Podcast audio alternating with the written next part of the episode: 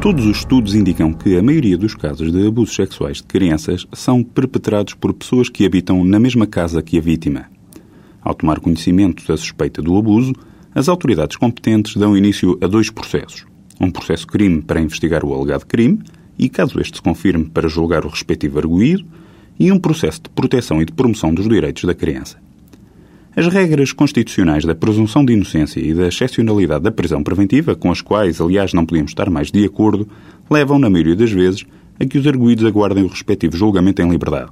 Consequência disto é que, no outro processo, o de proteção e de promoção dos direitos da criança, a medida a tomar seja o de retirar a criança de sua casa para, deste modo, estar protegida do alegado abusador que com ela coabitava.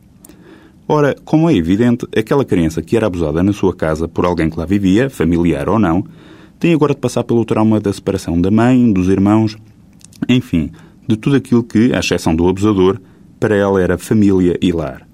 Na sequência de um processo em que teve de arranjar coragem para se queixar a alguém dos abusos que sofria, a criança vê-se agora confrontada com aquilo que para ela é percebido como um castigo, que é a sua colocação numa instituição.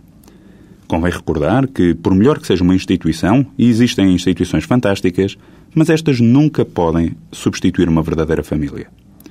A questão que agora aqui se deixa é a seguinte: não seria possível encontrar uma solução jurídica que passasse por, mantendo as garantias processuais dos arguídos, afastar o perigo da criança em vez de se afastar a própria criança? Quando uma criança é abusada por um adulto que vive na sua casa, não deve ser a criança a ter que sair, mas antes o adulto abusador. Esse sim é que deve ser retirado.